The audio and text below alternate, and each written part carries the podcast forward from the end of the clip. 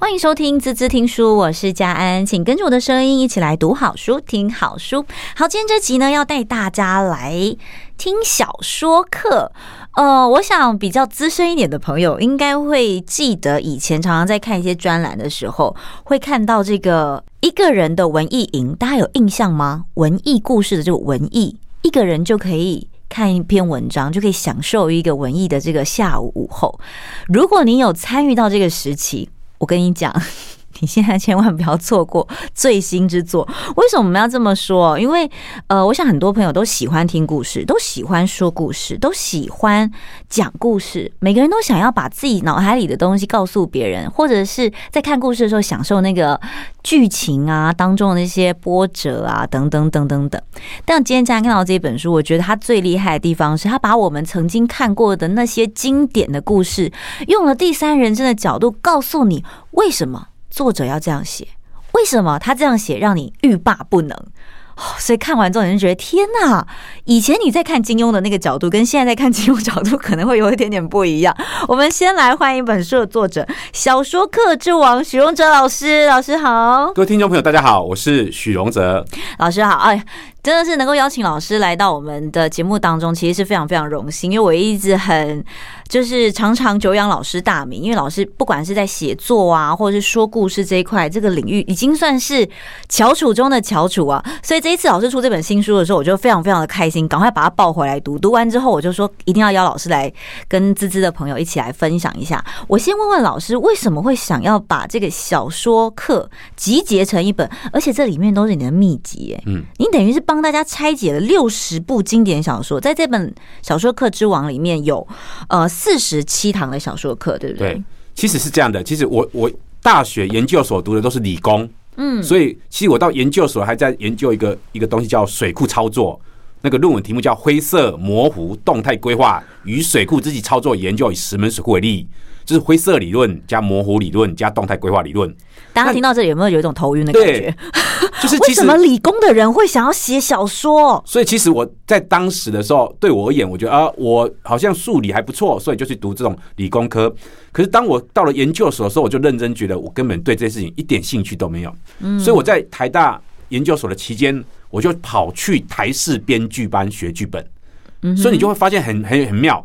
有一个人在研究所里面写剧写什么水库操作的论文，可在同一个时间，他的另外档案是在写台式的一个剧本，所以这两这两件事情其实还蛮冲突的。对对对，但是其实后来就慢慢越来越觉得，我在做说故事的时候，其实会觉得有一种非常愉悦的感觉，可是，在写论文的时候，有一种痛苦痛苦折磨的感觉，所以我到后来的时候，就毅然决然的放弃的那个。啊，那个、那个、那个硕士，然后而去选择了写剧本，嗯，对，然后那因为我那可是你的理工的脑子基本上就是在的嘛，他就不会丢掉嘛，所以他对很多写作的人而言，他可能是一个纯粹更接近感性一点点，比较艺术家的那种抒发啦。可是我我控制不住的，就是我在写的时候，我的那个理智脑就跑出来，这个可以换个逻辑。而这个逻辑会造成什么样的效应？会对读者产生什么样的影响？就是我会控制不住的想要去这样想，所以我看到某一种东西，就是我们在讲故事的时候，我讲一个故事很动人的时候，我们可能会觉得很感动。嗯哼。可是我如果听到一个技术很厉害的时候，我也会很感动。哦。我因为技术而感动，就没有办法控制。所以我早期就是一个非常技术型的人。嗯。虽然我写作也会也会故意把它调成。感性的、动人的，可是我就控不住想要去分析。哎、欸，所以你看哦，用一个理性脑来写文章，或是来写故事的人，嗯、但他的故事还是可以很打动你的内心。是，这真的很不容易，因为它是一个很冲突的状态。那那时候的你是怎么去思考这件事情？你怎么样让你的理性跟感性可以融合在一起？因为其实老师的文字也是蛮优美的。对，基本上是这样的，就是说，在在写作的时候，就是。有有一种状态啦，就是说我当时比较接近是这样的，我学了一个技术，我觉得这个技术好棒哦，我就是想要用这个技术，嗯，可是这个技术终究还是在服务人的情感，嗯，就是我们不是讲一句话吗？对吧？科技始终来自于人性，对，可是就是差别只在于说你是先有人性出来，还是先有科技跑出来？嗯，那我的状况比较特别，就是我看到技术的时候，我就觉得好兴奋，我就想要用一下这个技术。但这个技术终究是要有一个很柔软的故事把它包装起来，所以到最后，其实你是看不到技术的。就是每一个技术，事实上它都是有一个糖衣啦。对对对对，穿上这个糖衣之后呢，你就会觉得哇，我这个糖很甜，但殊不知你就被操控了。对，所以你去看电影的时候，你不可能看到摄影机啊，嗯哼，对不对？但我们会为了各式各样的东西而感动，可是那个摄影机的运作、导演的思维，什么东西其实都看不见的。嗯，所以如何把这个东西慢慢的抹去，这其实也是很重要的。可是最初的时候，就还是要有技术啊。对，真的好。说到这个技术，其实就是这一次老师在小说课之王里面告诉大家，帮大家拆解这个折磨读者的秘密，对，对不对？我我觉得很有趣的是，真的每一堂课啊，这老师里面每一堂课，几乎都是用很理性的观点去告诉大家说，为什么你读到这个角这个桥段的时候，你会觉得很感动。对。为什么他会让读者一直很想要继续往下看？对，或者其实我提出了另外一种观点，让你看到另外一个完全不同的世界。嗯，对，我举个例子好了，这个这个书里面《折磨读者的秘密》小说课里面，其中提到一篇小说，这个小说非常有名，是那个贾奎斯的小说，叫《我只是来借个电话》。那我只是来借个电话里面，这个故事非常非常。荒谬而动人。故事是这样的，就是我们的女主角叫玛利亚，嗯哼，她因为有一次车子抛锚的时候，然后就想要求救，然后找人哦打电话叫她叫她丈夫来帮她的忙。可是意外遇到了一辆车子，但其实这辆车子它是一个疯人院的车子，它载了很多疯人院的女人，嗯，她就意外不小心搭上这辆车，但是基本上这整个过程中就太混乱了，其实大家搞不清楚她是疯女人还是正常女人，嗯，可是其实。因为都是疯女人，所以她讲的话都被人家当做是疯女人会讲话，这种话就很正常啊。可是她其实就是只是想要来借个电话，所以她从头到尾都一直在讲那同样一句话：我只是来借个电话，我只在借个电话。后来她最后没有办法了，她用了一个方法找到她丈夫，就是用性去交易，跟色奸，跟色奸，它其实就是一个女性的疯人院。但是它里面有了女同志的色奸，所以就用性去交换，最后好不容易丈夫也来了，可是问题就出在丈夫也相信疯人院的话，哇哦，那就麻烦大了，就恐怖了，所以到最后，这个这个这个玛利亚这个人就永远被困在精神病院里面的疯人院里面的。这个故事听起来很惊悚，可是其实我们都听错了。怎么说？就是百分之九十五的人听到的就是我刚才讲那个故事。真的不骗你，在我很年轻的时候，我听到这故事的时候，我也是听到，我是听到人家这样讲的。可是当我认真去看小说的时候，从小说家的观点的时候，就发现全部都错了。嗯哼，这个玛利亚有一个东西我们没有讲，就是我刚才在讲这个故事的时候，玛利亚是没有性格的，就是一个玛利亚的女人遭遇了一件荒谬的事情。嗯，最后她没有描述她本身的个性，我都没有描述你这个角色的性格。因为在故事里面，尤其在故事里面，它是一个比较简单的、粗糙的、迅速的东西，所以我就啪啪啪就讲完这个故事了。可是我并没有描绘那个女主角的性格。嗯。可是进入小说的时候，小说就是一个艺术品，所以我常常讲说，故事跟小说怎么分辨？故事就是菜市场里面的菜，故事就是菜市场里面的菜，简单便宜，每个人都可以去买。嗯。但你买回来之后，你是个大厨。你就会组成一个很精致的，好那个食物，然后卖很贵的价钱，就变成大师的作品。所以像那个马，呃，那个什么，那个，呃，我只是在借个电话这样的故事，其实很多地方可能都有哦。可是，在来到那个诺贝尔文学奖贾昆，那个马西亚的手里，他就把它写成了一个这样的故事。那他多了什么东西？叫角色的性格。嗯，其实，在小说里面描述了这么一段话，就是说，其实玛利亚跟她现在的丈夫。其实中间有一段事情是这样，最早的时候有个事情是这样的。其实玛利亚的丈夫是玛利亚的第三任男朋友，嗯，可是这个玛利亚的性格很特别，男朋友就问她说：“那我们在一起，我们在一在一起多久？”可是玛利亚的性格居然说的是：“我们相爱多久，那我们就要在一起多久。”哇，其实是很潇洒的一个女人，可是没有想到有一天这个玛利亚就消失了，那这个男友就会觉得啊。他果然不再爱我了，他就真的消失了。嗯，可是若干年后，这个女人又回来了。为什么？因为她跟她的第四任男友在教堂要结婚的时候，第四任男友没有出现，于是玛利亚没有人可以依靠，于是就回来找她前男友。嗯哼，所以其实前男友心中也是受伤的，于是他又问：“那这次我们会持续多久？”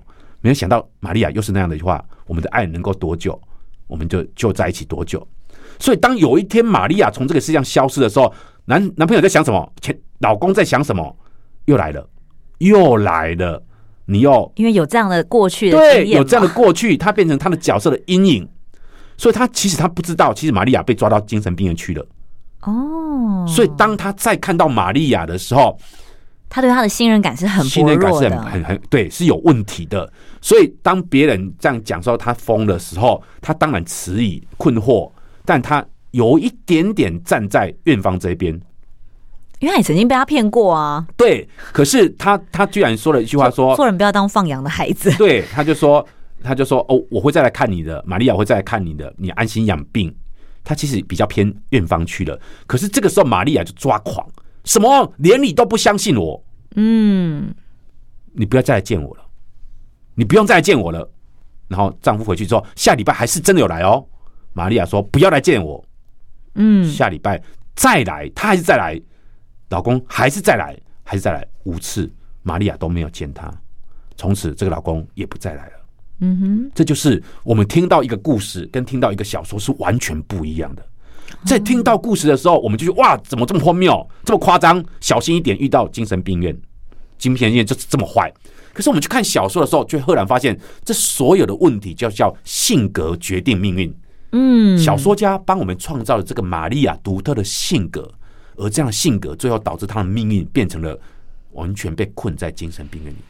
对，所以换句话说，故事它有点断章取义，对，对不对？其实故事、就是、只看到了某一个面相。对，故事就是要快速的影响我们的看法的感受。对，可是小说真的创造了一个角色是活的，嗯、所以你你去看的，就是说，我们我告诉你一个故事。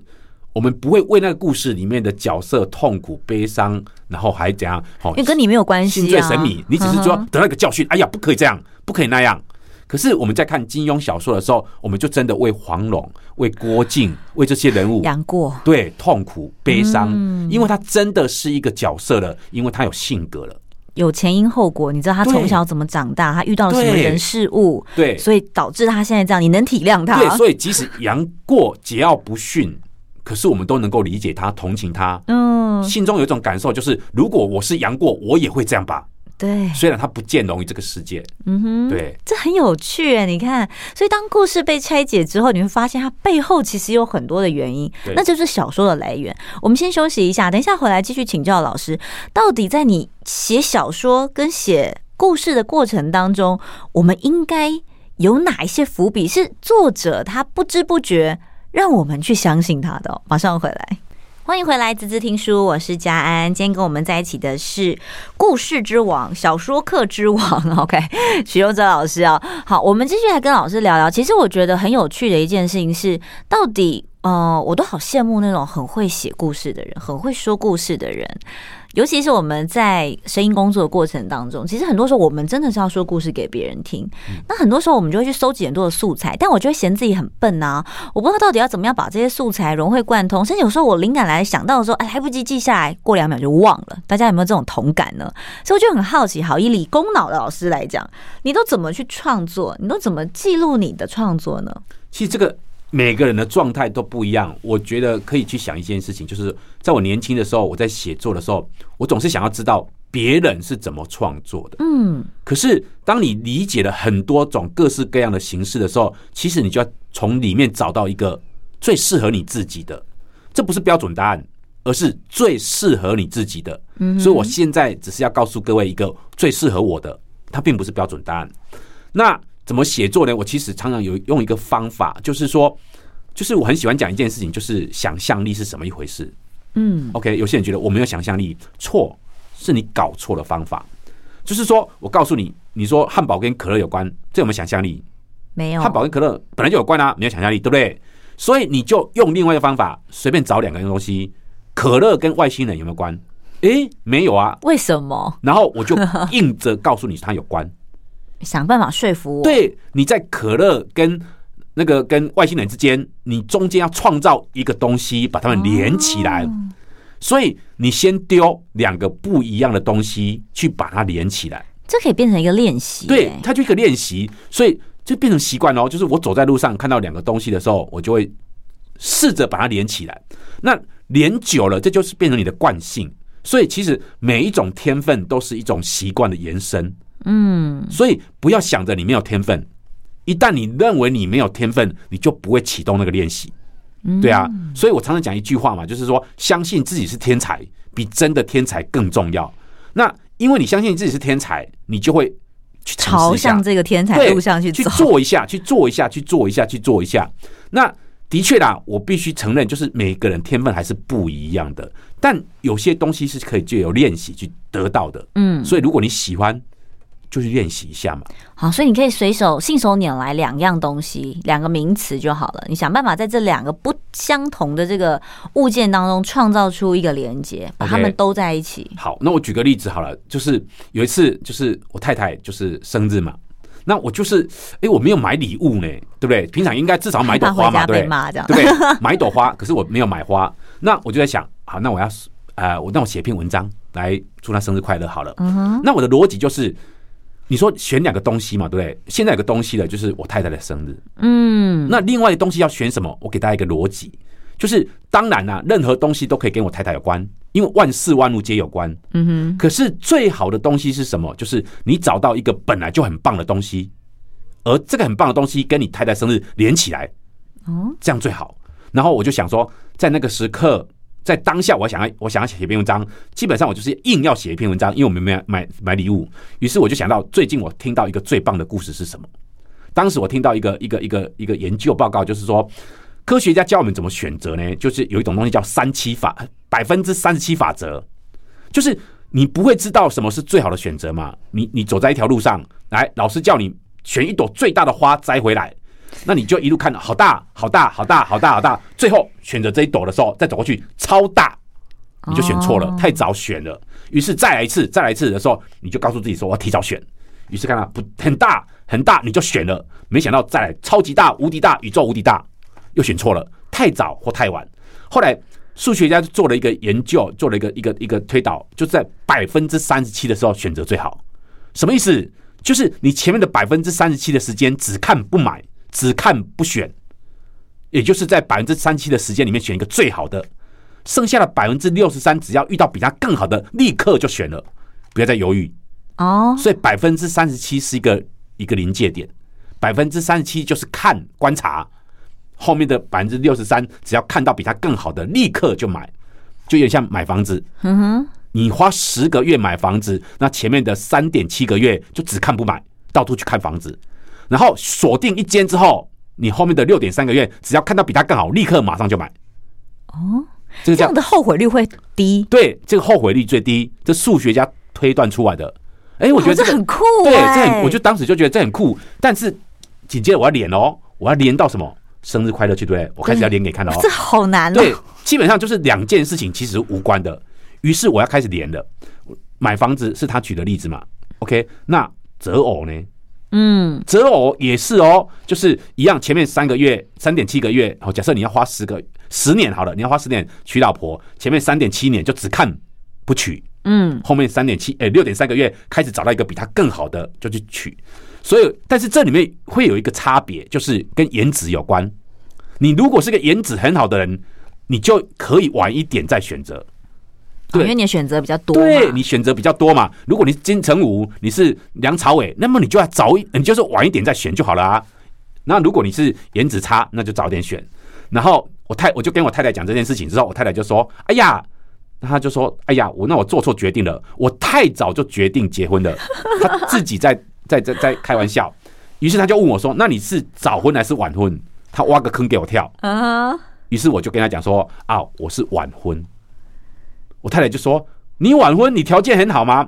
我说：“不是，我就是因为条件很差，所以我就告诉自己说，我要早一点结婚，早一点选择。然后我就告诉我太太说，在我二十四岁的时候遇到你，那是我生命中遇到最好的一个女人。所以我就告诉自己，我要早婚呢。我现在二十四岁之前找到一个最好的人就是你，所以我要二十五岁之后就要找到一个比你更好的，立刻马上结婚。但二十五岁那一年我开始找的时候，我找到比二十四岁的你更好的那个人。”还是你二十五岁的你哇？哎，这就矛盾啊！于是我就只好二十六岁的时候继续找，二十六岁找到最好的那个人，就是二十六岁的你。于是每一年年年如此，我到了四十岁找到最好的那个女人，还是四十岁的你？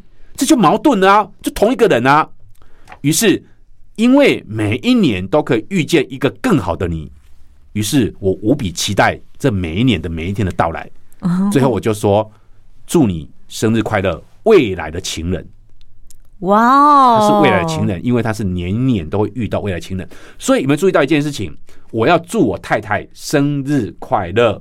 于是我先去丢，找到一个我最近听到一个最棒的一件事情。嗯哼，然后开始慢慢逼近，慢慢逼近，慢慢逼近，对不对？本来是买房子，买房子跟老婆无关啊。于是我就说择偶，择偶就开始慢慢有关了，对不对？一样都是选择嘛，对 对，娶娶老婆嘛，对。然后紧接着就让我跟我老婆对话，但这个对话其实是不存在的，可是就会。所以你把这个对话写在你的故事里，是利用对话去连最简单。了解，因为对话是你可以创造出来的嘛，对不对？对不对？你随便说，呃，三七定律，然后我就问嘉安，你有听过三七定律吗？诶，我们就开始在聊这件事情，就连起来了哦。嗯哼，所以。对话是一个最简单的黏着剂，因为对话最好创造。嗯，对啊，这真的好有趣哦。所以你看，两个完全不相关的事情，可是当你把它连在一起的时候，它就会变成一个很浪漫的故事。是，而且我刚才说过了，就是抓你当时听到最棒的一件事情，所以没有什么都没有关系，都没有关系。所以它就是你就站在一个巨人的肩膀上了嘛，对不对？所以如果你挑一个不怎么样的，你要花很大的力气把它叠高。对对，所以。很烂的也可以，但你要去叠高，要产生新意，比较难。对，花比较长的时间。但我说本来就找到一个巨人，就站在他肩膀上，就上去了。哦，所以踩着这个本来就已经是很精彩的这个故事情节，或者是很精彩的事件，对，你再去把它堆叠上去的时候，对你来讲相对就容易了。是，所以我就举个例子嘛，所以这是创作，对不对？对，这也是一种创作。但说故事创作还是很多种方法。所以我刚才说了什么？我说的是。那个那个，我只是来借个电话，那你当然可以借由我只是来借个电话这个故事来站在他肩膀上，嗯，其实你也可以站在他肩膀上去连接另外一件事情啊，其实都是可以的啊。所以我说，你看的好这本书里面有六十个小说的故事，那其实就是六十个巨人站在你面前，看你要怎么堆叠它。你你有一件事情呢，就站在其中一个巨人肩膀上，那不就是说了一个故事的嘛？去说服别人，去影响别人。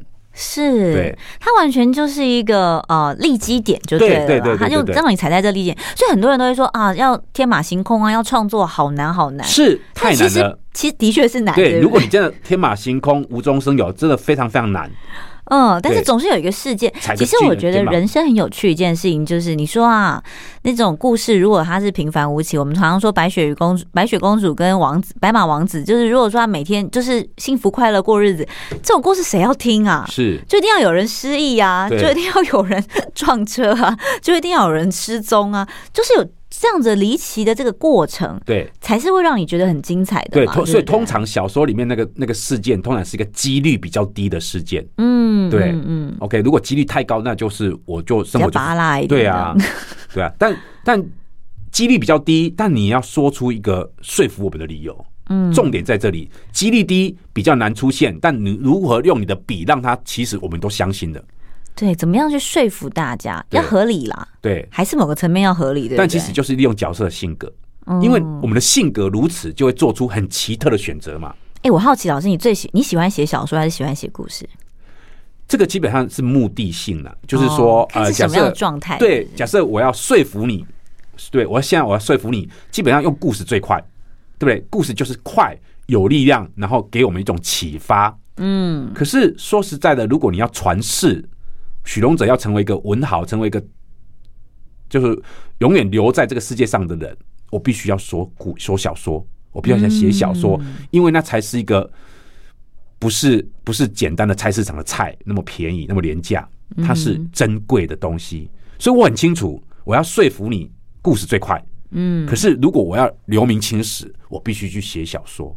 嗯，对，差别在这里，对，方向不一样。对，好，所以大家如果平常只是想要信手拈来，有些故事不知道该怎么说，先从这个老师的四十七堂课里面，还有这个六十部经典的这个巨人站在你眼前，想办法去做一些连接。对，其实我觉得很容易耶，啊，而且还蛮好玩的。你看到一个人就跟他说一个故事嘛，嗯，那这个故事跟你想要讲那件事情是有什么关系？其实就就连起来了。马上来练习一下，我们休息一下，马上回来。欢迎回来，滋滋听书，我是佳安，要来拆解怎么样折磨读者的秘密的小说课之王许荣哲老师跟我们在一起哦。好好说一个故事，觉得怎么这么难去发想？刚刚老师跟大家分享很多方法哦，怎么样去做连接？你怎么样去练习？大家试试看，我觉得很有趣。因为当两个完全不相关的事件跟东西，你可以怎么样把它凑在一起，就变成一个新的，而且是你的东西了。对，嗯，好，老师，我们最后一点时间了，要跟大家来聊一个，我觉得老师让你讲一个你最印象最深刻哈，因为这本书里面有四十七个故事。对，其实这四十七。堂课里面大大小小啦，对，有很多很经典的。其实特别，比如说骆以军老师的，对，或者是黄春明老师的一些篇章摘录都在里面。那老师也用不同的角度去做分析跟探讨。那今天呢，我们来讲一个咎由自取的故事。就是说，嗯，我们举个例子好了，就是说，如果你现在要说一个故事给别人听，然后可能就是有些有有百分之五十人感动，有百分之五十人没感觉。那如果要说一个故事，百分之九十九点九都有反应的，那就是我现在讲这个故事。这个故事是一个推理小，哎，就是一个科幻小说家写的，叫海莱因。你你们这些还魂师，OK，你们这些回回魂师。那我讲下这个故事好了，就是有一个酒吧里面有一个潦倒的男人，对不对？看起来很潦倒，然后这边喝闷酒，然后紧接着有个酒吧，嗯，就来问他说：“你怎么了？发生什么事情？你这么潦倒？”然后那个男人就很痛苦的跟那个酒保，其实酒保就跟酒保说，其实是这样的，好，其实我以前是个女孩。啊，哦，这个潦倒的男子，他说他以前是一个女孩，那后来爱上了一个很奇特的男人，这个奇特的男人很奇特，他讲什么他都听得懂，而且他们彼此心意相通，所以他们几乎是第一次见面的时候，他们就上床了，嗯哼，可是，一上床之后，这个男人从此从这个世上消失。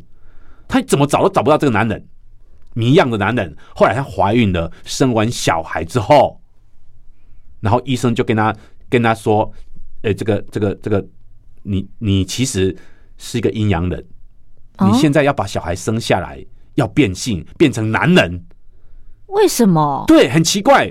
然后最后怎么不是变成女人？她本来是个女人，对不对？然后跟遇到一个奇怪的男人，然后就怀孕，然后那个男人不见了。然后医生说，你想要把小孩生下来，安全活下来的话，你要变性变男人，很莫名其妙。当他最后痛苦的决定变成男人之后，小孩生下来之后，小孩消失了。嗯，所以他很痛苦，一路就变成这样一个潦倒的男人。嗯哼。然后那个酒保就说，老酒保就说，没关系。我是时空旅行队的队长，嗯，我可以带你穿越时空解开这个谜题。于是就真的跟着这个老酒保穿越时空，来到了过去的那个、那个、那个地点。然后他想要找到过去当下发生的这件这个状态。对，这个这个潦倒的男子来到过去的时空的时候，就遇到一个女孩，他就对这个女孩有个特殊的好感，然后上前去一聊天的时候，不得了了。哇，聊什么都很快就能够怎样心领神会，然后他就爱上这个女孩，然后他就跟这个女孩上床。当他上床的时候，就意外发现这女孩就当年的自己。哦，他穿越时空跟自己上床了，然后他就觉得原来就是我自己犯了个大错。于是这个老酒保，然后最后生了小孩之后，只要怎样，就我。这个生了小孩之后就很麻烦啦、啊，于是这个老酒保这个把这个小孩丢到更早的十九年前的孤儿院。哇，这个酒保好厉害、啊！对，这个时空旅行队队长就把这小孩丢到十九年前的那个孤儿院，而这个孤儿就慢慢长大，变成这个女孩。女孩又遇到了这个潦倒的男子，然后这男子又再回来。对，然后这个男子最后理解这一切的时候，痛苦，最后又回到了这个酒吧，然后他慢慢变成了这个老酒保。哦，四个人，我们刚才讲的四个人都是同一个人，所以每一个他这样是无性生殖，我这样太理性了。对对对对对对，啊，无性生殖这个很有趣，所以这个故事就很很很很很迷幻的，就是我们写不出这个故事，因为每个环节都不太合理。对对，可是这个我常常讲说，这个就是一个像蛇咬自己尾巴的故事。我们不会咬自己的尾巴，我们不会咬自己的屁股，为什么？不是咬不到，而是你只要一痛，你就会放手。嗯，可是当像蛇咬自己的尾巴的时候，你如果不觉得痛，你最后就慢慢把自己给吞噬下去。嗯哼，所以小说家在写这个故事的时候，他要忍住痛意，他要忍住不合理的地方，一次又一次的把自己的尾巴给吞下去。可是像这种小说只能写一遍，再写另外一遍的时候，就已经失去了这个创意跟想法了。嗯，所以这个故事很很有趣，它就是一个史上最可怕的咎由自取，所有的悲剧都是他自己创造出来的。嗯，对。OK，当然小说太多种样貌的，有些完全是超出我们的理性跟逻辑跟想象。对，所以说小说这么神奇，就是小说家用尽了一辈子的才华。大部分的小说家，尤其是那种最有才华的小说家，他一辈子也可能只留下一篇到两篇小说。嗯，所以我们有机会从这成千上万的小说家里面，最后得到了这六十个好这么棒的故事。对，其实这六个这么棒的巨人就站在你面前。是，而且你就是站在这六十个巨人的肩膀上，然后你去看到说，哦，原来他们用不同的。他们去吞噬自己好了，对，他们就他们努力的把自己掏出来，然后你用这样子的经典，然后去做一些连接跟创作。所以其实老师在写这本书的时候，其实里面一篇一篇的是还蛮轻松易读的。对，其实它其实就是节录，你会节录，就是比如说很经典一个部分。对，就像我说刚才说那个故事给你看，对，对就是说你可以理解啦，就是说如果纯粹只是啊、呃、很生硬的小说，这本书不会大卖。可是这本书在大陆跟台湾总共卖了三十万本，你就知道那个故事听起来，我讲的比较夸张一点，有点像古阿莫说电影给你看。可是它是一个比较有质感的古阿莫的感觉。嗯哼。可是因为他说出了另外一种观点，他不只是要让你知道这个故事，他要告诉你一个完全你没有想过的观点。嗯，对，听故事只是得到一个故事的大概。嗯。可是我在告告诉你这个故事完之后，我会告诉你一个独特的观点。对，对，我觉得在看老师这本书最有趣，就是从老师的观点再回头去看这些经典。对，哎，这真的不容易。其实我自己印象很深刻，其中一篇是你在讲那个杨过，对，跟小龙女这个约定，折磨读者的秘密，就是这篇。对对对，折磨读者，他就是讲一个为什么他要这样子虐心，怎么虐心，怎么虐你。其实他不止在故事当中虐了杨过，因为小龙女当时跳楼跳崖的时候，不是跳楼啊，跳崖的时候，他不是就写下十六年之约吗？对，他希望你十六年之后，但他的目的是为了。要让他好好活着嘛？对对，因为他要他至少让他活个十六年。对，他觉得十六年之后你可能也忘了我了。我觉得他有他各种心理的纠结，所以当读者在看的时候，其实读者是知道的。对，读者知道这一切都是谎言。嗯，可是我们就开始为杨过担心。对，杨过这个人就是不会放弃。杨过这个角色的性格就是十年、二十年、三十年都不够。所以当越来越来越接近十六年的时候，我们就越来越害怕杨过会做出。难以想象的事情，怕他自杀，对，怕他自杀，怕他痛苦，怕他杀人，怕他自杀。而且当时黄蓉不是还骗他吗？对，可以讲说哦，他可能被这南海南海神女神女带走了。对，对，你要好好的保重你自己，其实就是为了让他活下来。所以小说家就用了利用一个技巧，让读者跟哦里面的角色变成同谋。嗯，其实我们变成跟黄某黄蓉同谋。其实黄蓉说了一个谎，可是你知道这。不得不说这个谎，对善意的谎言啦。一旦说了这个谎之后，我们就跟黄蓉站在同一边了。嗯，我们本来是跟杨过站在同一边的。大家怎么可以骗我？对不对？可是我们现在心中仿佛也，我们也骗了杨过。可是我们又无比害怕他到会最后做出什么惊人的选择。所以当你看到十六年后的过程的时候，你就会觉得很担心。对，他接下来会怎么办？对，所以小说就一直让你一路看下去。为什么？然后呢？为什么？然后呢？我们就永无止境的把它看到完。对，而且我觉得我我很认同老师前面提到的故事，它是一个篇章，对。但是小说它其实是有个性在里面的，对。所以你会有前因跟后果，对。你能够理解这个角色为什么会这么做，对。所以如果你告诉我说啊，我的太太已经跳楼自杀了，然后十六年之后再相约，哎，就是你这个说法对我没有用嘛，对不对？我可能一年就忘了。对不对？那可是杨过，杨过塑造了一个角色，就是他三十年都不会忘。对，因为他跟他的感情，可怕的地方，对，他跟他感情太坚定了。对，不止感情坚定哦，而且杨过的性格怪怪异。对，他因为遭遇的遭遇的父亲是一个有点也是一个汉奸的角色，他又遭遇的歧视，他性格越来越怪。嗯，可是越来越怪，他其实就越来越深情。哦，对，是，所以性格是被作者塑造出来的。对。而这个塑造的过程当中，不是他在讲这个跳崖跟他的这个坚持的这个过程当中，不是一两天，对，而是他从小到大这样的累积，对，让你有对他这样的印象，而且你也愿意相信他。对，所以你如果没有过去，就不会有未来。嗯，对。可是，在故在简单的故事里面，就是现在，现在，现在，嗯，不会那么刻意的去讲这个角色的过去怎么了。所以，过去是为了塑造角色的性格，嗯，然后让他做出一个奇特的选择。是，所以如果你想要成为一个小说人，对，或者是你喜欢说故事，看看这本书《小说课之王》，老师让你用六十部经典站在他们的这个立基点上面，去用不同的观点。我觉得用不同观点是最好玩的，因为老师每次篇章在摘录之后，他就会用他的观点再跟大家说明一次。对，就为什么你们会这样看？为什么我们看到了什么？对，然后就有一种恍然大悟的感觉，说哦，原来哦。所以有些人看到了。东西一辈子看到东西就是菜市场里面的菜哦，你只看到一篇，对，他从来没有看过国宴。OK，对，所以其实换个角度来讲，就是说，其实我们耳边听来的东西都知道菜市场里面的菜，它是故事。嗯，可是你要回去看小说，就会看到一个哦国宴。可是当有一个人告诉你这个国宴的怎么去尝那个滋味的时候，你才会真正体验到国宴跟路边小吃的。完整的差别是什么？嗯，对，所以你看，用理性脑来看故事，其实也是很厉害的。对，反而是用不同的逻辑跟角度。对，尤其是你对创作故事、创造小说非常有兴趣的人，嗯，对，非常推荐。是，尤其是老师在现在，其实大家可以上网搜寻了，老师有很多的课程，然后也有很多的作品。那这一次的这个。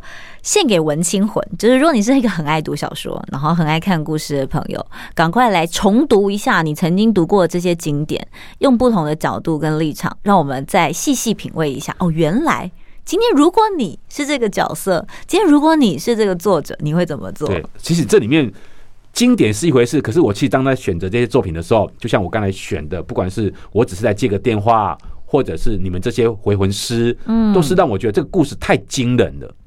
可是我们想要从这个惊惊人、惊悚的故事里面重新又得到另外一个价值，嗯，对不对？所以很多人只得到惊悚，可是我们却得到一个东西叫性格决定了你的命运，嗯，对不对？很多人得到惊悚，可是我们得到另外一个东西，回文师看到的是咎由自取，嗯，所有的悲剧都是自己创造出来的，对。